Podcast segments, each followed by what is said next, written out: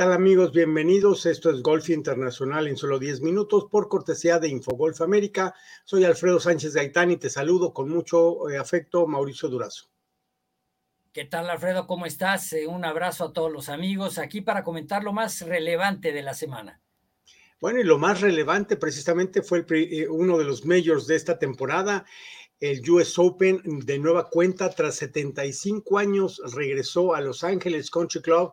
Y vaya de qué manera con un jugador Mauricio que hace apenas unos meses nadie daba nada por Wyndham Clark y ahora gana algún torneo y se lleva el US Open con bombo y platillo. Y mira que contendió con los más importantes de golfistas en este momento, Scotty Scheffler, Rory McIlroy, en fin, una camada de jugadores y pues la suerte ahora favoreció a Wyndham Clark.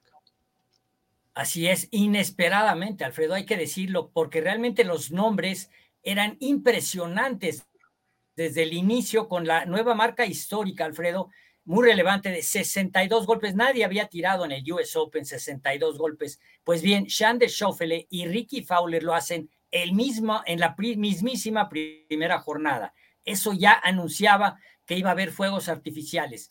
Pero Wyndham Clark con dos buenas rondas se coloca ahí pegadito al liderato y realmente, pero pocos daban algo por él, porque realmente ganar en Quail Hollow, el Wells Fargo Championship, sin duda, fue un primer triunfo relevante, pero nada como para anunciar que iba por todo en el US Open y, sobre todo por la gran eh, pues trayectoria y la gran jerarquía de jugadores que estaban encabezando como Rory eh, McIlroy, número tres del mundo, Scotty Scheffler, el número uno del mundo, y otros que venían ahí realmente amenazantes, como Shander Schoffele, como Dustin Johnson, Cameron Smith, Tommy Fleetwood, el mismo Victor Hovland, Hideki, Matsuyama, eh, el mismo Harris English, que está volviendo por sus fueros. Realmente fueron un desfile impresionante de nombres y con una cancha que sin duda fue protagonista, Alfredo, porque eh, pues realmente no había ventaja para nadie, no había un conocimiento absoluto de la cancha por parte de algún jugador,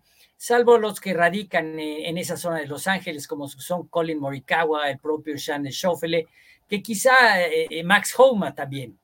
Así que, pues realmente la cancha, mucha gente se sorprendió de ver espacios donde, no había público, donde el público no accedía. ese fue parte, pues, una parte de las facetas, digamos yo, que presentó el Los Ángeles LA Country Club.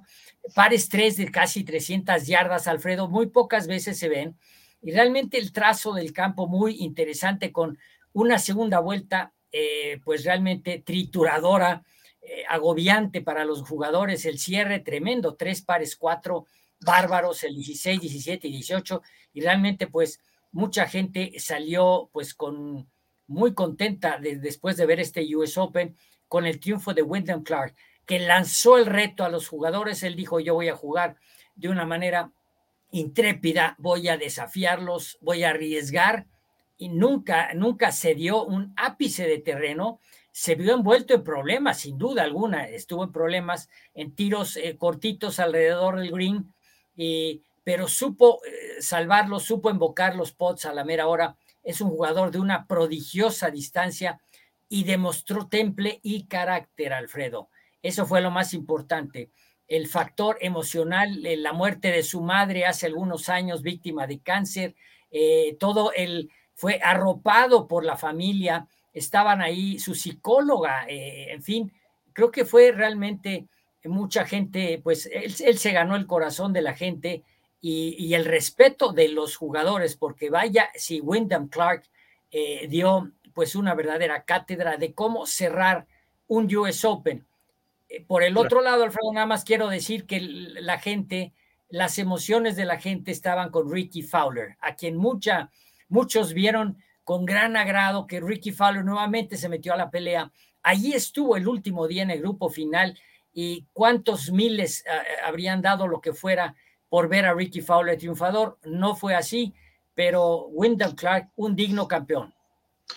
Y bueno, ganador del Wells Fargo, ya anunciaba eh, que, tiene madera. Sin embargo, yo me pregunto, ¿será uno de los protagonistas? ¿Se apagará su candelero eso ya lo veremos con el paso de las semanas. También hubo acción en el Conferry Tour, en un evento donde desgraciadamente ni Christopher Ventura, ni Roberto Díaz, ni Jorge Villar pudieron pasar el corte, Mauricio. Muy difícil el Wichita Open. Pero ve eh, el dato interesantísimo, Alfredo. Apenas la semana pasada estábamos platicando de este Adrian Dumont de Chassac, el famoso apellido de la realeza, ganando en su debut. Pues ahora llega otro jugador que se llama Ricky Castillo, de quien habíamos escuchado cosas fantásticas, un jugador que tuvo una carrera como amateur extraordinaria, calificó al US Open en varias ocasiones, originario de Yorba Linda, California, y en su debut gana en un desempate, un triple empate con Kyle Jones. Eh, y, bueno, pues se lleva el título con haciendo simplemente un par en el primer hoyo de la muerte súbita, de esta triple muerte súbita, para llevarse el título. En el, otro finalista, pues fue el mismísimo Adrian eh, Dumont de Chassat. Así que en dos semanas consecutivas, Alfredo, es muy difícil y muy raro realmente ver que dos jugadores ganen en sus respectivos debuts. Pero vaya, si este jugador belga está demostrando que no solamente, pues, eh, se satisfizo con esa primera victoria, sino que va por todo. Así que estos dos jugadores, sin duda, Alfredo, le están inyectando un nuevo dinamismo que no tenía el Conferry Tour al comienzo de la temporada.